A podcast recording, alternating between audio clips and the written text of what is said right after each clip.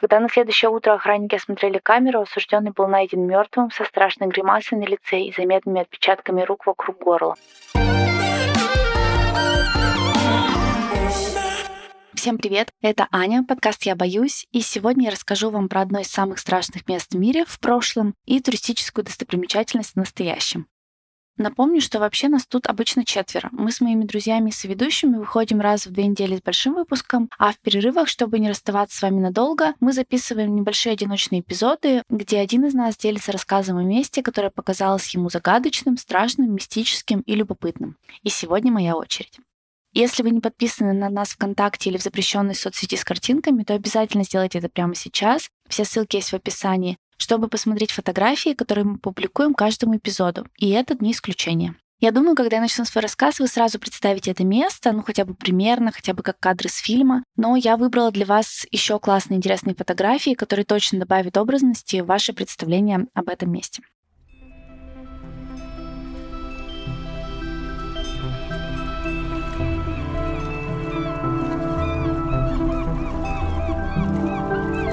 Вода, вода, кругом вода, холодная, неспокойная, смертоносная. До суши, кажется, подать рукой. Всего-то три километра до ближайшего берега по прямой и в районе пяти до моста Золотые ворота. А там Сан-Франциско, красивый, полный жизни, с модными ресторанами, холмистыми улочками и милыми трамвайчиками.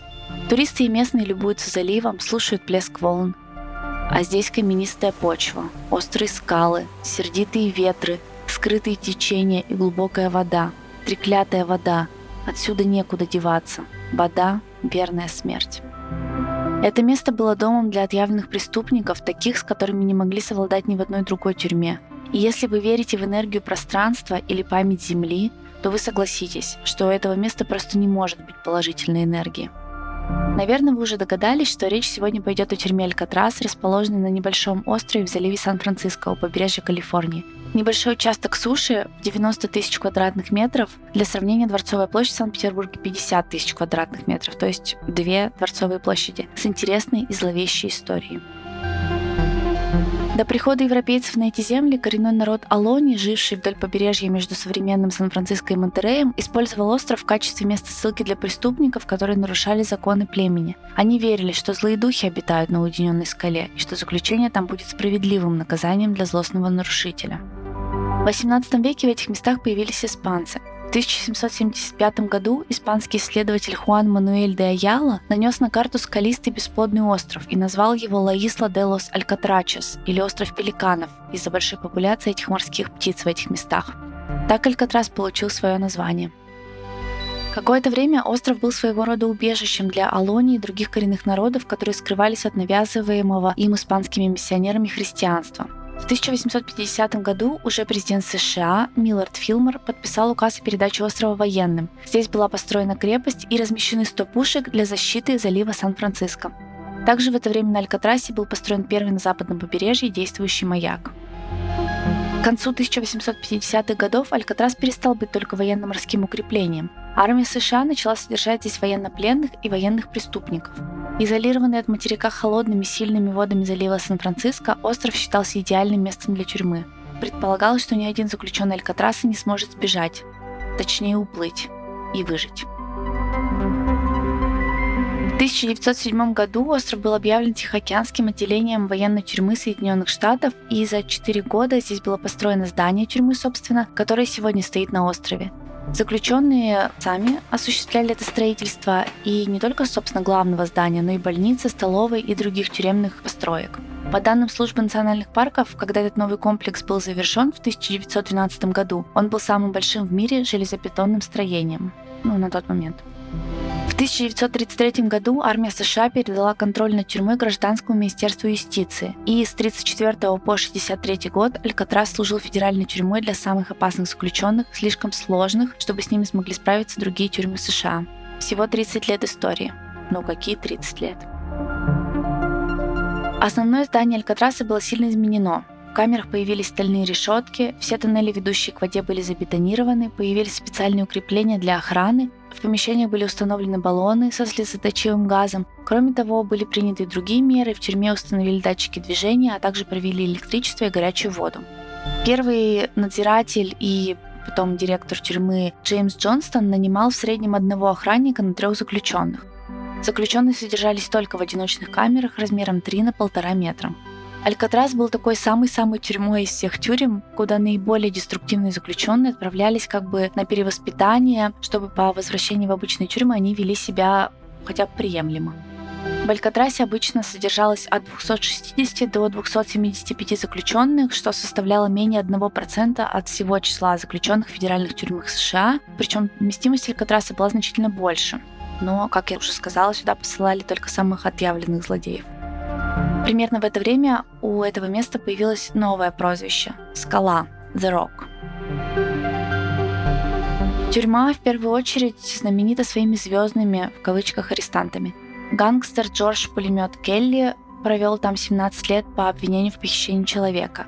Гангстер Элвин Карпович по прозвищу Жуткий, внесенный ФБР в список врагов номер один в 30-х годах, провел более 25 лет за решеткой в Алькатрасе, больше, чем любой другой заключенный здесь. Убийца Роберт Страут, также известный как Птицелов из Алькатраса, был переведен сюда после трех десятилетий в федеральной тюрьме в штате Канзас. Страут прибыл на остров в 1942 году и пробыл там 17 лет.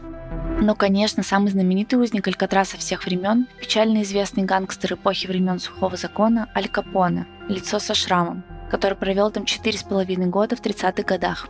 Его прибытие на остров произвело фурор, все газеты только и писали об этом. Капоне был отправлен в Алькатрас, потому что его заключение в Атланте, штат Джорджия, позволило ему оставаться в контакте с внешним миром и продолжать свою преступную деятельность в Чикаго, ну, по удаленке. Он также был известен подкупом тюремных служащих, но все это закончилось, когда его отправили в Алькатрас. Но к истории Аль Капоне я вернусь чуть позже.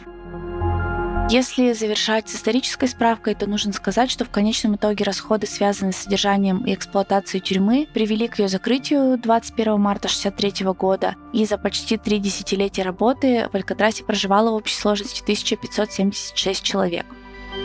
После того, как знаменитая тюрьма закрыла свои двери, коренные американцы района залива Сан-Франциско начали предъявлять свои права на этот остров э, и лоббировать превращение его в индейский культурный центр.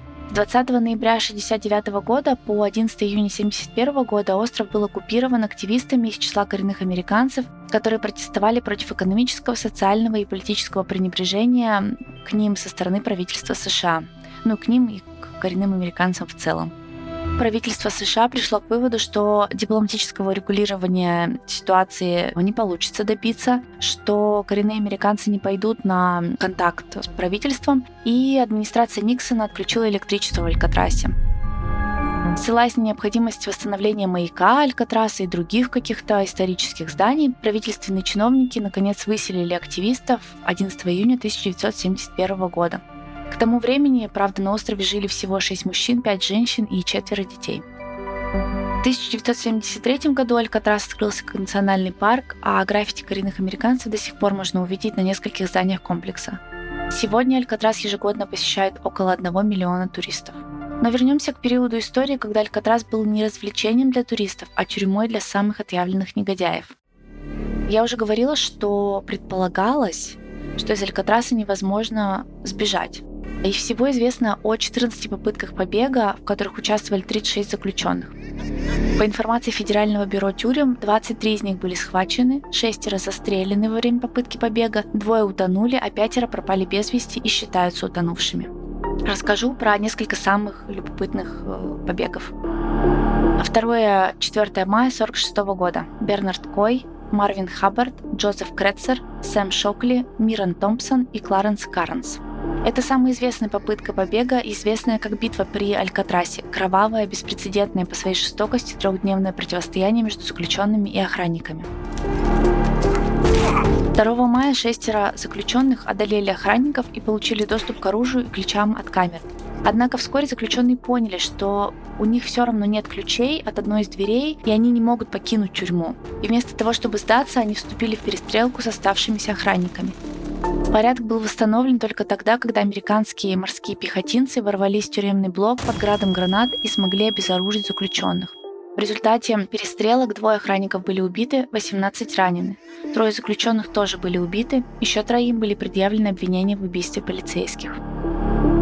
11 июня 1962 года Фрэнк Моррис, Джон и Кларенс Энглины. Единственная попытка с неопределенным финалом. Братья Джон и Кларенс Энглин вместе с Фрэнком Моррисом креативно подошли к побегу. Они заправили в свои кровати такие довольно правдоподобные головы из папье-маше с настоящими волосами, чтобы обмануть ночных охранников, якобы они спят на своих местах. Заговорщики знали, что за стеной их камер проходит старый служебный туннель шириной около одного метра. В этот тоннель из каждой камеры вело расположенное под умывальником вентиляционное отверстие диаметром 20 сантиметров. Течение года с помощью самодельной дрели, каждый в своей камере, они сверлили стены из поврежденного влагобетона вокруг вентиляционного люка. Шум от этой работы они заглушали игравшие в течение часа музыкой. Чтобы никому не были заметны повреждения стены, преступники закрывали лаз фальшивой решеткой, искусно сделанной из листов картона и коробок из-под табака. Одновременно с этой работой заговорщики добывали ветровки и прорезиненные плащи у других заключенных. На это у них ушло несколько месяцев. Они знали, что все, кто пытался бежать до них из тюрьмы вплавь, утонули. Поэтому из более чем 30 курток беглецы соорудили плод размером 2 на 4 метра. Также из курток заключенные изготовили спасательные жилеты, а весла к плоту были сделаны из фанеры. И в день X через вентиляцию они попали на крышу тюрьмы. Вот они вылезли через эти э, вентиляционные отверстия, которые они расширили. Попали в систему вентиляции и оттуда на крышу тюрьмы. Далее они спустились по водосточной трубе и направились к воде, где их ждали самодельные спасательные жилеты и плот. Больше о них ничего не известно. Несколько недель спустя было найдено одно тело, одетое так же, как э, беглецы, ну, предположительно, сильно разложившееся. Хотя личность этого человека так и не была установлена, многие считали, что это был один из осужденных, и предполагалось, что аналогичная судьба постигла и остальных. Кстати, 17 лет спустя невероятный побег был запечатлен в фильме «Побег из Алькатраса» с Клинтом Иствудом в главной роли. Тем не менее, беглецы до сих пор считаются пропавшими без вести. Многие исследователи полагают, что братья Энглины, имевшие чрезвычайно высокий уровень интеллекта, а также обладавшие знаниями о движении течений и навыками строения плотов, могли запросто осуществить свой план, учитывая, что на его подготовку они потратили действительно много времени. Примечательно, что дело об их побеге стало таким известным, что ведущие популярной передачи «Разрушители мифов» на телеканале Discovery решили провести эксперименты, используя те же самые подручные средства, что и знаменитые беглецы, всего за 40 минут переправились через залив на материк. Так что, возможно, все-таки есть три человека или два, которые сумели выбраться на свободу. Еще один побег 16 декабря 1962 года. Джон Пол Скотт, Даррел Ли Паркер. Погнув решетку кухонного окна в подвале тюрьмы, Скотт и Паркер выбрались наружу и направились к заливу, пытаясь доплыть до свободы, ну, собственно, рассчитывая только на себя. Сильное течение вынудило обоих отказаться от своих планов. Тем не менее, Джон Пол Скотт все-таки доплыл до берега материка, но он был в полном изнеможении и сильно переохлажден. Но он вылез у подножья моста Золотые ворота. А второй беглец был задержан на выступе скалы недалеко от острова. Это был такой первый э, случай, доказанный, когда все своими глазами увидели, что вплавь в принципе, реально добраться до на суше, ну, в данном случае до моста Золотые ворота. И теперь каждый год сотни спортсменов участвуют в триатлоне побега с Алькатраса, доказывая, что при наличии тренировок и соответствующего снаряжения действительно можно выплыть из Алькатраса и выжить. Впервые этот триатлон был проведен в 1980 году, и он включал в себя 2,4 километра плавания, 29 километров велосипеда и 13 километров бега. При этом после массового прыжка с парома плыть приходится при температуре от 10 до 16 градусов, а ехать и бежать по крутым холмам Сан-Франциско. Но этот триатлон проводится до сих пор.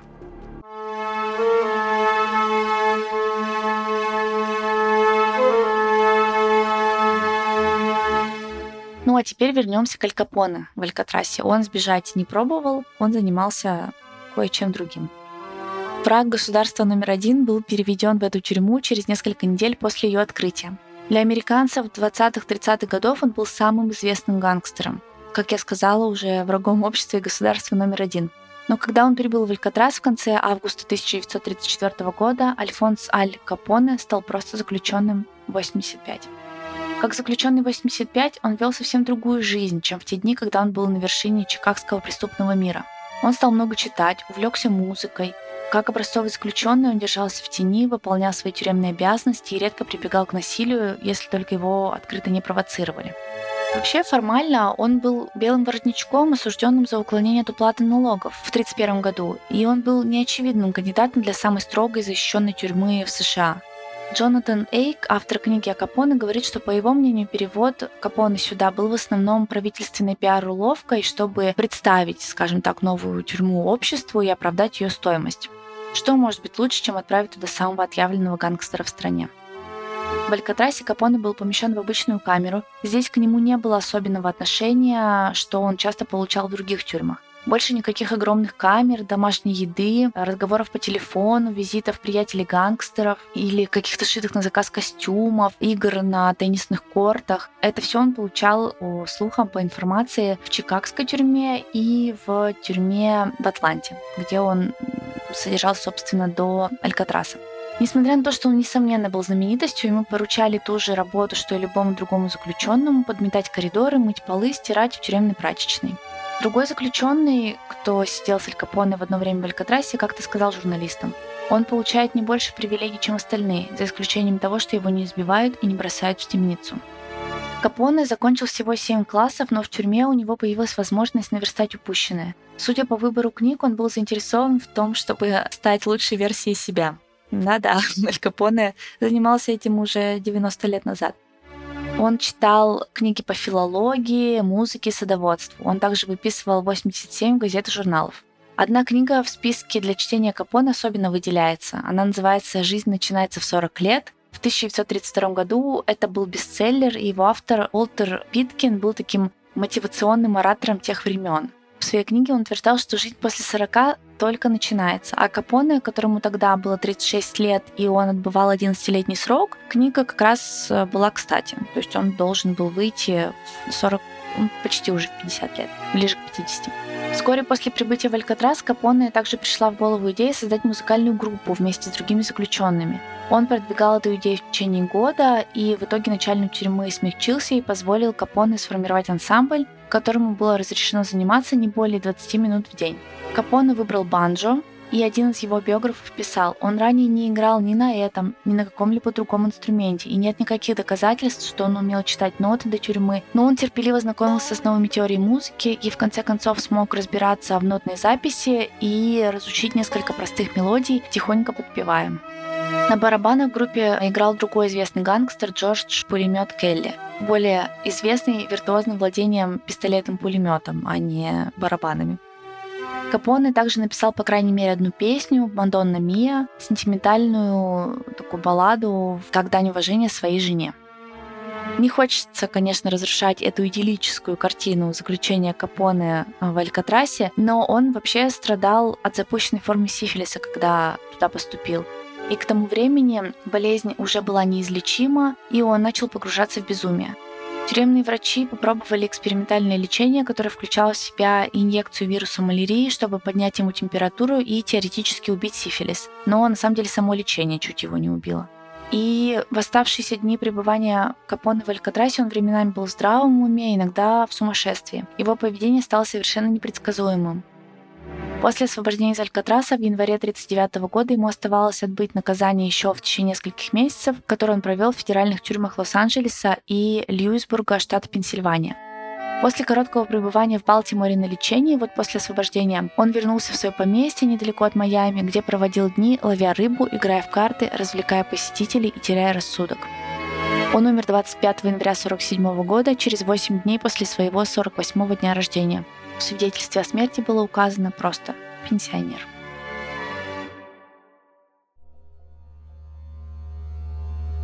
Ну что ж, это факты о тюрьме. А теперь перейдем к легендам.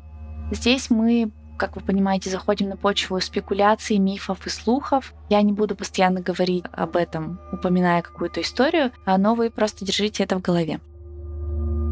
Легенды Алькатраса связаны как с его преступными узниками, так и с злыми духами, которых якобы боялись коренные американцы задолго до появления здесь тюрьмы и прибытия первых заключенных. Посетители регулярно рассказывают о странных ощущениях и мистических явлениях. Многие слышали необъяснимые звуки или даже видели призрачные фигуры. Понятно, что подтверждения этому нет, но нетрудно представить, как жуткие интерьеры бывшей тюрьмы и скалистые пейзажи могли накрутить нервы даже прагматикам, циникам, а что уж говорить о впечатлительных людях. Когда остров служил федеральной тюрьмой, несколько охранников сообщали о том, что слышали рыдания и стоны, чувствовали ужасные запахи и видели, как они называли это нечто, the thing, сущность со светящимися глазами. Другие охранники рассказывали, что слышали выстрелы, которые были настолько реальными, что они отправлялись проверить, что случилось, не избежали ли заключенные и не выкрали ли они оружие, но проверка не давала ровным счетом ничего, они никого не находили. Еще охранники сообщали о запахе дыма, который часто исходил из заброшенной прачечной. Когда они приходили проверить, черный дым был настолько густым, что невозможно было зайти внутрь. Однако уже через несколько минут дым полностью рассеивался. Во время рождественской вечеринки у первого начальника тюрьмы Джонстона несколько охранников якобы рассказывали историю о человеке-призраке, который внезапно появился перед ним в сером костюме, с шляпе с полями и с бакенбардами. Было несколько сообщений о том, что в туманной ночи старый маяк, построенный еще в XIX веке и снесенный после того, как он был сильно поврежден во время великого землетрясения в Сан-Франциско в 1906 году, внезапно появлялся на своем месте жутким свистом и мигал зеленым светом, а затем исчезал так же внезапно, как появлялся. Говорили, что в печально известном блоке D тюрьмы обитает больше всего привидений. Расскажу о том, почему блок D печально известный. Несмотря на то, что первоначально он был построен таким же, как и другие тюремные блоки, в 1939 году после одной из попыток побега бюро тюрем выделило дополнительные деньги на усиление безопасности блока D, ну и вообще на его реконструкцию. И тогда блок D стал известен как лечебное отделение, он состоял из 42 камер. Всем заключенным, содержащимся в блоке D, были запрещены любые контакты с остальными заключенными. 36 камер были практически такими же, как остальные, но заключенным не разрешалось ни работать, ни ходить в столовую за едой. Им разрешалось только одно посещение двора отдыха и два душа в неделю. Ели они в камерах. Их единственным развлечением было чтение одобренных тюрьмами материалов. Все эти камеры выходили на мост Золотые ворота, с которого часто дули свирепые холодные ветры, поэтому в камерах было очень холодно. Известно также, что один охранник, работавший в блоке D, включал кондиционер, чтобы сделать его еще холоднее для тех, кто содержался в этих камерах. Еще пять камер в блоке D были известны как дыры или ямы, предназначенные для самых злостных нарушителей тюремных правил. Эти камеры располагались на нижнем ярусе, самом холодном месте в тюрьме. Там были только раковина, туалет и лампочка малой мощности, которую охранники могли выключить в любой момент. В течение дня у заключенных забирали матрасы, не пускали ни во двор, ни в душевые, не давали читать. Заключенные могли быть приговорены максимум к 19 дням в яме. И, наконец, заключение в последнюю камеру блока D, известную как Восточная, было самым суровым наказанием в Алькатрасе. Здесь не было ни раковины, ни туалета, только небольшое отверстие в полу. Заключенных помещали в камеру голыми, давали мало еды и держали в кромешной тьме и холоде. Несмотря на то, что ночью разрешалось брать матрас для сна, каждое утро его убирали на рассвете. Заключенные, как правило, подвергались такой степени наказания только в течение одного, максимум двух дней. Бывший охранник, работавший в тюрьме в 40-х годах, рассказывал, что он с коллегами часто видел призрака, одетого в тюремную одежду конца 1800-х годов, идущего по коридору рядом с камерами блока «Д». Однажды, когда одного из заключенных заперли в дыре, он сразу же начал кричать, что кто-то с светящимися глазами находится там вместе с ним. Но тогда вот призрачный заключенный с 19 века был такой популярной шуткой среди охранников, Поэтому на крики осужденного о том, что на него якобы напал какой-то зловещий дух, игнорировались, и крики продолжались до поздней ночи, когда их внезапно сменила полная тишина. Когда на следующее утро охранники осмотрели камеру, осужденный был найден мертвым со страшной гримасой на лице и заметными отпечатками рук вокруг горла. Вскрытие показало, что удушение не было самоубийством. В то время пришли к выводу, что заключенный был задушен охранником, которому просто надоели крики. Несмотря на то, что было проведено расследование, никто так и не признался в удушении. Но циркулировала и другая версия, что заключенный был убит беспокойным, злым духом арестанта из XIX века – тем самым, которого часто видели блуждающим по коридорам. В довершение ко всему ходит легенда, что когда охранники спустя несколько дней после смерти заключенного выстраивали осужденных в очередь для ежедневного подсчета, в конце ряда появился тот самый недавно задушенный каторжник. Пока все, как охранники, так и заключенные смотрели на него в ошеломлении, призрачная фигура исчезла. Даже сегодня посетители музея парка Алькатрас и сотрудники часто сообщают о волнах холода в коридорах блока D.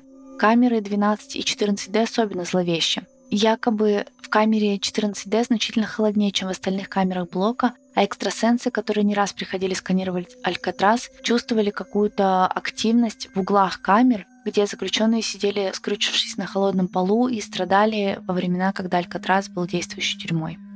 Эти камеры настолько жуткие, что некоторые смотрители парка отказываются ходить туда в одиночку. Соавтор книги «Призрачный Алькатрас» Майкл Коури также описал сильные впечатления от посещения камеры 14D.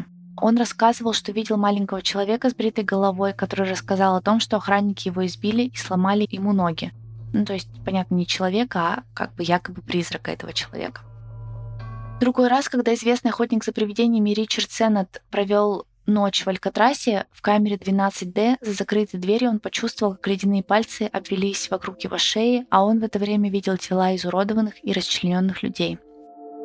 И напоследок, вот история одной из читательниц сайта, где я брала информацию про привидение Алькатраса. Она датирована августом 2012 года. Этот рассказ сопровождает фотография, я ее настоятельно рекомендую посмотреть в наших соцсетях. Итак, цитирую. «Я, моя дочь и ее подруга по колледжу посетили Алькатрас в июле. Прикрепленная фотография была сделана на камеру телефона подругой моей дочери. Она отказалась оставить ее на своем телефоне. Если присмотреться, на водительском сиденье грузовика сидит женщина. Когда был сделан этот снимок, в том грузовике никого не было. Грузовик был выставлен в качестве экспоната, и я полагаю, что он принадлежал одному из надзирателей. Слышали ли вы когда-нибудь о том, что на Алькатрасе есть какие-нибудь женские призраки? Эта фотография очень потрясла меня, мою дочь и ее подругу.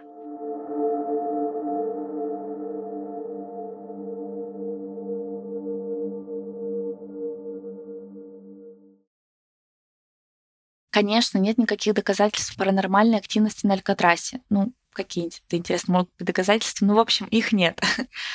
Но также и нет сомнений в том, что здесь побывало очень много действительно жестоких людей, и некоторые из них здесь были убиты, другие убили себя сами или сошли с ума, ну или просто провели очень много несчастных и тяжелых лет. Плюс истории о злых духах от коренных американцев. Можно не верить в привидения и мистические происшествия, но нельзя отрицать, что Алькатрас был действительно жутким местом. Ощущается ли это сейчас, есть ли на этом острове какое-то странное чувство, ну, это каждый решает для себя сам в силу своей чувствительности или веры в какой-то мистический опыт. На этом у меня все. Я надеюсь, вам понравился выпуск. Мне было очень интересно его готовить. Спасибо, что дослушали до конца. Если вы были на экскурсии в Алькатрасе, обязательно напишите нам и расскажите о том, почувствовали ли вы там что-нибудь. А я вас обнимаю и пока-пока.